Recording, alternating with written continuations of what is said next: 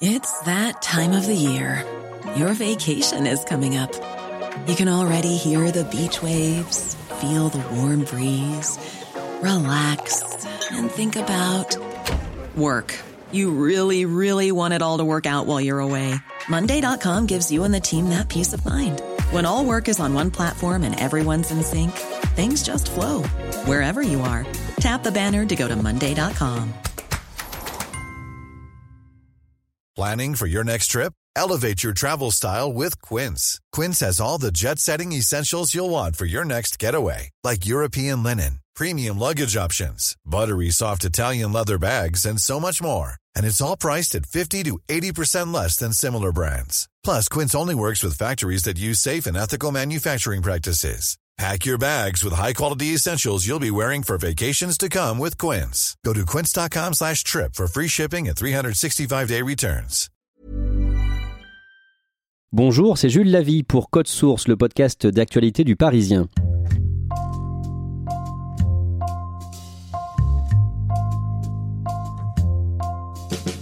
Le visage de Jean-Marie Le Pen est réapparu dans les médias au début du mois.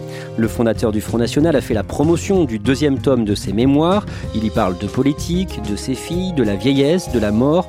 Un livre testament, reconnaît-il.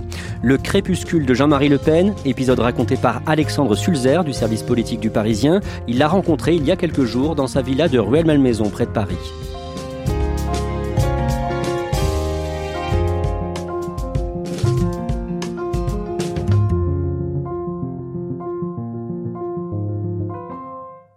Une très belle villa bourgeoise située dans une rue semi-privative de Ruelle-Malmaison, dans un quartier euh, résidentiel et chic de Ruelle-Malmaison.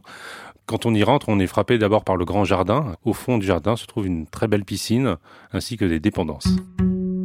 L'intérieur est un peu euh, baroque, des meubles assez vieux et un peu exotiques, des bouddhas, des tableaux africains, des choses aussi plus anciennes, des petits symboles religieux.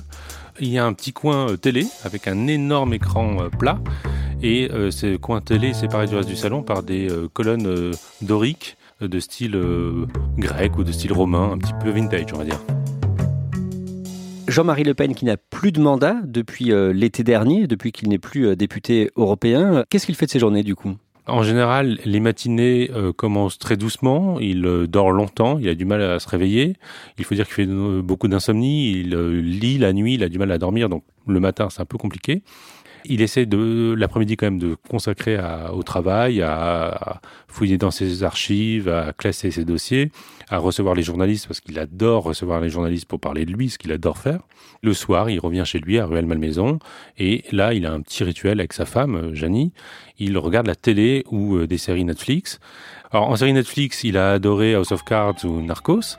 En ce qui concerne la télé, c'est une vaste négociation qu'il a tous les soirs avec sa femme, savoir s'ils vont regarder euh, des variétés, euh, des films. Il essaye de voir deux films par semaine. Elle est plutôt amatrice de ce qu'il appelle des bluettes, des comédies romantiques, qu'il aime pas trop. Euh, vraiment, comme pratiquement tout un chacun, comme un couple de, de vieilles personnes. Voilà, euh, pour le moment télé est un moment imp- important aussi dans, dans sa vie. Et après, il va se coucher et en général, il lit le soir parce qu'il a du mal à trouver le sommeil. Il s'occupe aussi de ses chiens. Il a toujours eu une passion pour ses chiens. Donc chez lui à Ruelle-Malmaison, il a deux lévriers Ibiza qui répondent au nom de Stella et Camilla, qui sont euh, des chiens qu'il a recueillis euh, d'Espagne.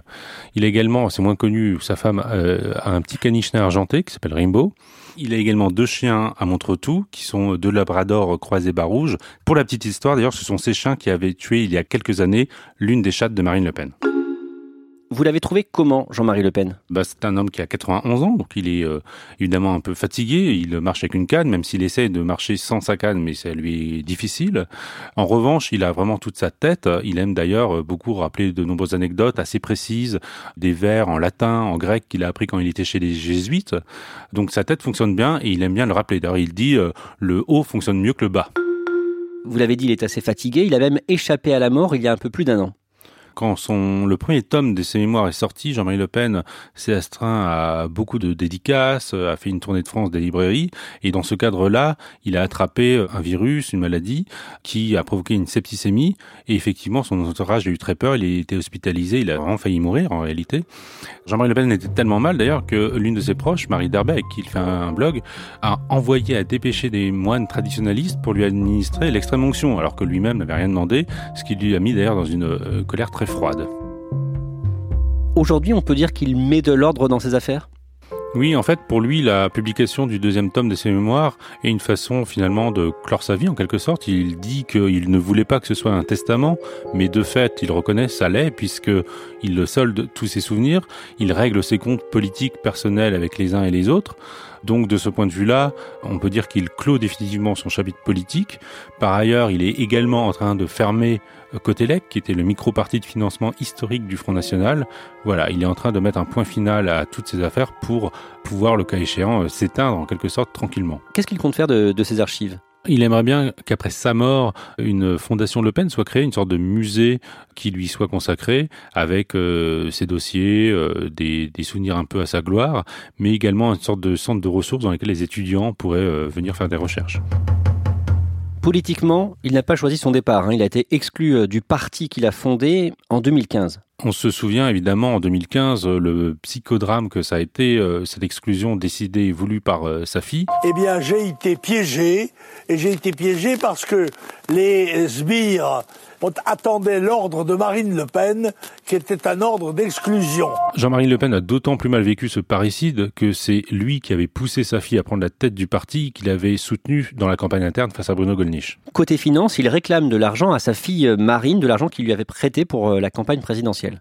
Effectivement, comme il dirige Cotelec, qui était le micro-parti de financement du Front National, le parti lui doit 4,5 millions d'euros que le Rassemblement National aujourd'hui ne peut pas lui rembourser. Donc il a engagé une session de créance auprès du ministère de l'Intérieur, c'est-à-dire un acte qui euh, va permettre à l'État de récupérer cette somme sur la prochaine dotation du parti, mettant sans doute d'ailleurs en difficulté financière le parti, mais c'est pour lui le seul moyen de s'assurer de récupérer les fonds. Malgré ça, Jean-Marie Le Pen s'est réconcilié avec Marine Le Pen. Il faut distinguer euh, chez les Le Pen l'aspect familial de l'aspect euh, politique, qui n'est pas toujours évident, puisque tant les deux sont, sont imbriqués. Je pardonne beaucoup, mais pas tout. Pas tout. Pour ses 90 ans, Jean-Marie Le Pen a considéré que le, ce qu'il appelle le temps des indulgences est venu. Donc il s'est réconcilié avec ses trois filles, Marine Le Pen, mais également sa sœur aînée Marie-Caroline. Donc sur l'aspect personnel, les choses se sont un petit peu rétablies. En revanche, politiquement, il euh, persiste et signe. Il considère que sa fille a commis une faute politique et il ne lui a toujours pas pardonné. D'ailleurs, il règle vraiment ses comptes de façon très claire dans le deuxième tome de ses mémoires. Il dit qu'elle euh, a beaucoup de fragilité euh, politique, qu'elle n'est pas sûre d'elle, qu'elle est autoritaire, qu'elle n'accepte pas la contradiction. Il va même plus loin, il va jusqu'à se réjouir quasiment du fait qu'elle ait perdu l'élection présidentielle, qu'elle ait fait un mauvais débat face à Emmanuel Macron, parce qu'il considère qu'elle n'était pas en mesure de toute façon d'assurer euh, la gouvernance du pays, qu'elle n'était pas en mesure de présider le pays. Avec un bon débat et une catastrophe terroriste la semaine avant le scrutin, elle aurait peut-être pu gagner. Mais pourquoi faire? Avec quel état-major Quelle équipe Quelle relation avec l'administration L'industrie La banque Les syndicats La police L'armée L'Église? Le Front National, c'est l'une de ses grandes faiblesses et la rançon de son indépendance est dramatiquement seule. L'échec de Marine fut peut-être providentiel. Est-ce que dans ce qu'il dit là sur euh, Marine Le Pen, c'est pas aussi un, un aveu sur le fait que le Front National n'a jamais été en mesure de gouverner la France? C'est complètement un aveu. Effectivement, il reconnaît qu'il n'a pas les forces vives pour euh, euh, les contacts nécessaires, les hauts fonctionnaires euh, pour assurer la direction du, pays. Moi, j'avais déjà parlé de ça également quand je faisais un papier sur le 21 avril 2002. Il reconnaissait a posteriori finalement que lorsqu'il a appris qu'il était au second tour de la présidentielle de 2002, un abysse s'était ouvert devant lui, qu'il a eu un peu peur parce qu'il se sentait pas en mesure non plus de présider. Il était en mesure évidemment de contester les politiques publiques qui étaient menées, mais pas de les assurer lui-même. Jean-Marie Le Pen s'est aussi euh, réconcilié euh, avec euh, Marie-Caroline et là, la brouille a duré beaucoup plus longtemps. Nous avons un fort contentieux. Ce sont des attitudes personnelles à mon égard que je juge incompatibles avec la morale familiale et avec la morale tout court. Marie-Caroline, qui est sa fille aînée, était partie, elle, lors de la session maigretiste, avait pris le parti de Bruno Maigret. Elle était partie avec son mari, Philippe Olivier, qui était un des barons de Bruno Maigret. Et depuis cette période, donc depuis 98, ils ne s'étaient pas reparlé. Et d'un mot, avec son autre fille, Yann, la mère de Marion Maréchal, les relations ont toujours été meilleures? Oui, effectivement, c'est la fille avec qui il a toujours eu de meilleures relations. C'est elle qui a aussi été le moins engagée en politique. Elle est toujours restée un petit peu en retrait, même si elle a vécu de la politique parce qu'elle était payée par le parti. D'ailleurs, la preuve qu'elle s'entendait bien avec lui, c'est qu'elle vit toujours à Montretout au deuxième étage du château.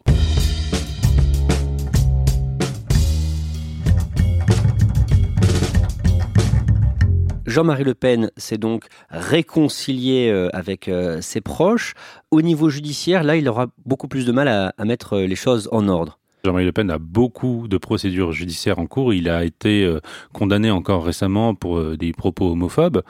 Et par ailleurs, Jean-Marie Le Pen a également euh, été mis en examen, encore tout récemment, en septembre, dans l'affaire dite des emplois présumés fictifs du Parlement européen. On, on, le voit, il n'en a vraiment pas fini avec la justice. Il a souvent été condamné en justice, notamment pour incitation à la haine raciale?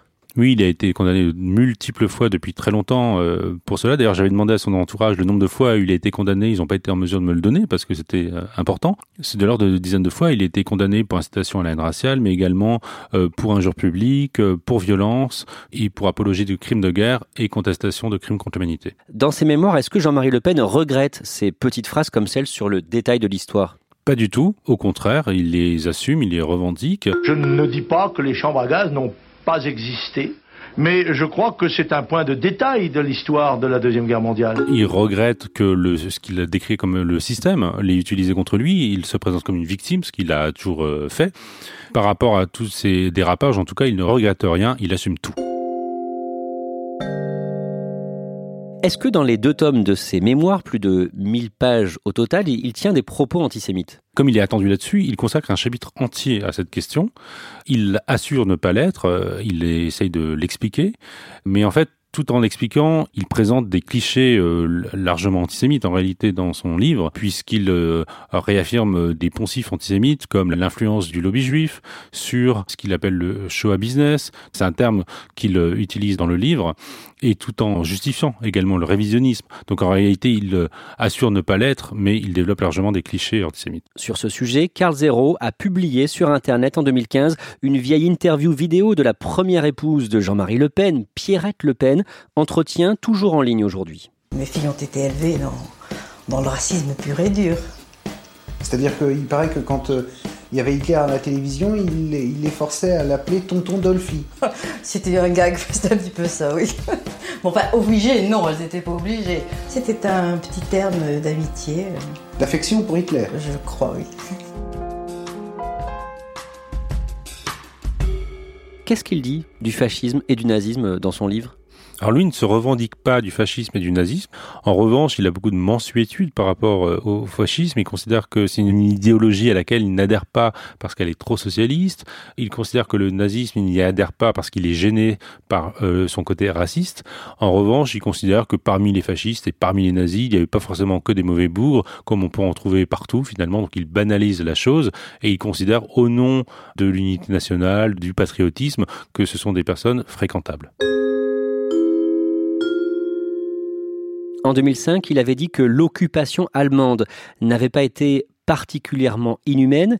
Est-ce qu'on sait pourquoi il a toujours fait preuve euh, d'une certaine mensuétude envers l'Allemagne nazie? En fait, dans son livre, il en parle assez longuement.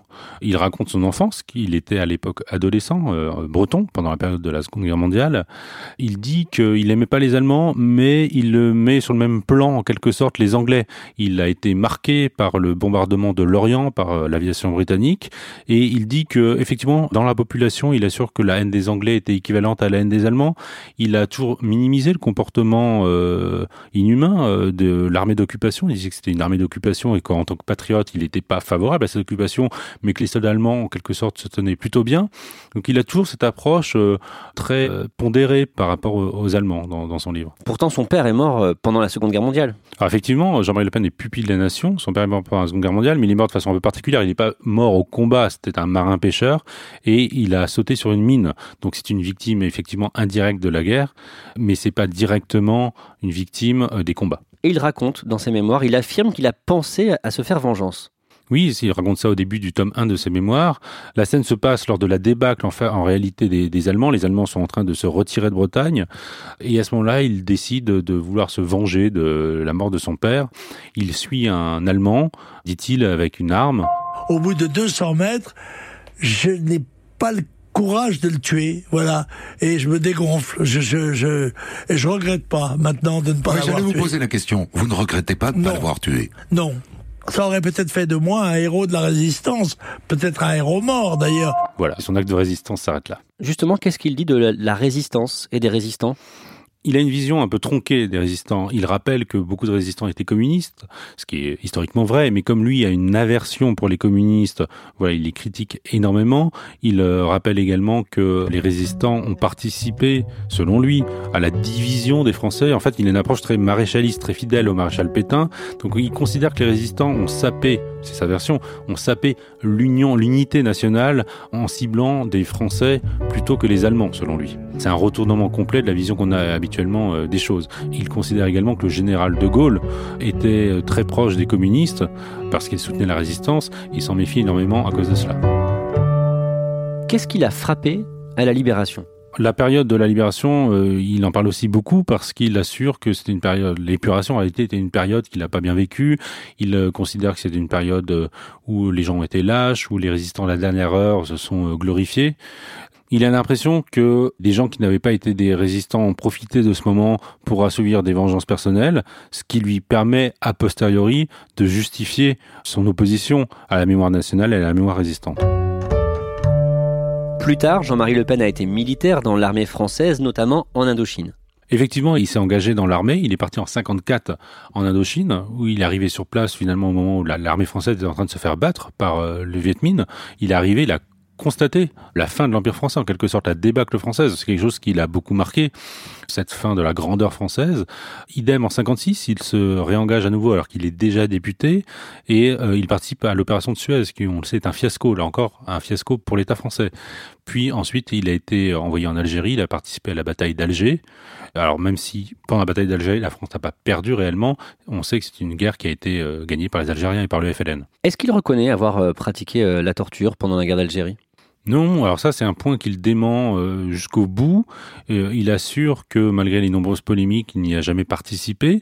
Il l'assure haut et fort. En revanche, il euh, dit qu'il soutient le principe même hein, de, la torture, qu'il n'a pas de problème avec ça. On sait que l'armée française l'a pratiqué, que ça fait partie des ordres militaires à l'époque. Personne ne peut, et en tous les cas pas ceux qui ne l'ont jamais fait, peut venir réclamer des comptes sur la violence de la guerre, sur les, nécessaires obligations imposées par la hiérarchie militaire et politique du temps. Il a été confronté tôt à la mort, celle de son père donc quand il avait 14 ans, celle de compagnons d'armes. En 1976, il a lui-même été victime d'une tentative d'attentat. Miraculeux, incroyable, ces commentaires sont sur toutes les bouches ce matin, Villa Poirier. Il faut dire que les dégâts sont énormes. Cela tient plus du bombardement que du simple attentat. Et malgré cela, il n'y a eu que six blessés légers parmi les voisins, dont quatre enfants. C'est là le miracle. Un colis piégé explose devant son appartement de la Villa Poirier, dans le 15e arrondissement. L'explosion est énorme, l'immeuble est éventré, mais par miracle, il en sort complètement indemne, ainsi que ses filles, même si l'expérience a été un peu traumatisante pour euh, Marine Le Pen notamment. Alors que s'est-il passé exactement dans la mesure où vous pouvez avoir une idée précise Formidable explosion qui nous a pratiquement jetés hors du lit.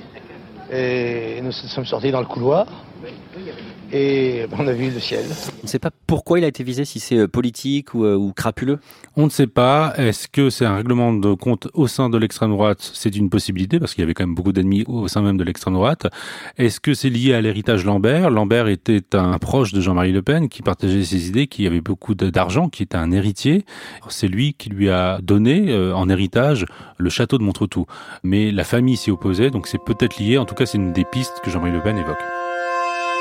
Est-ce qu'aujourd'hui, à 91 ans, il parle de la perspective de sa propre mort?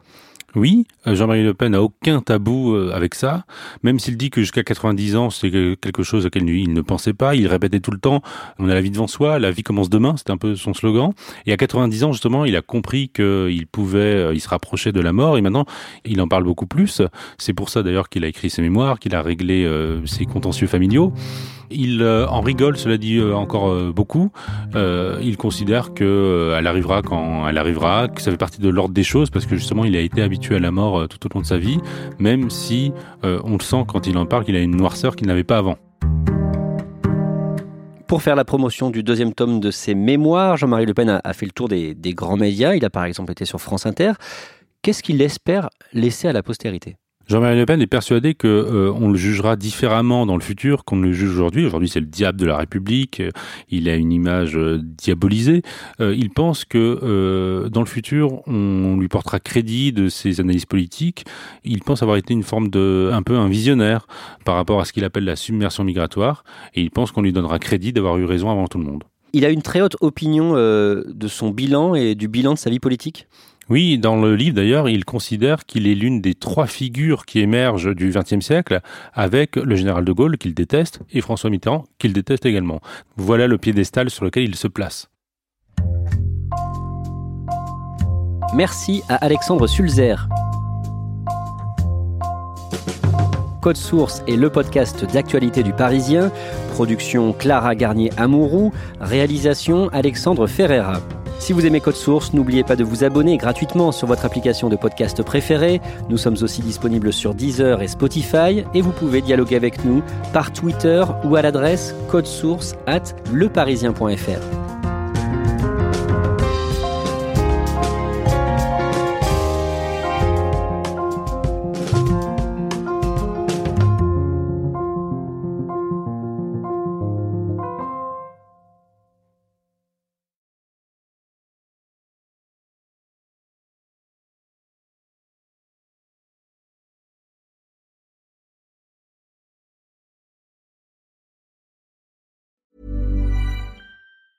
Hi, I'm Daniel, founder of Pretty Litter. Did you know cats tend to hide symptoms of sickness and pain? I learned this the hard way after losing my cat, Gingy. So I created Pretty Litter, a health monitoring litter that helps detect early signs of illness by changing colors, saving you money and potentially your cat's life. Pretty Litter is veterinarian developed, and it's the easiest way to keep tabs on your fur baby's health right at home. Go to prettylitter.com and use code ACAST for 20% off your first order and a free cat toy. Terms and conditions apply. See site for details. Want truly hydrated skin? Meet Osea's Body Care Breakthrough Hyaluronic Body Serum. It's clinically proven to increase hydration by 161%. It's lightweight, fast absorbing, and delivers 24 hours of hydration for silky smooth skin without any sticky afterfeel.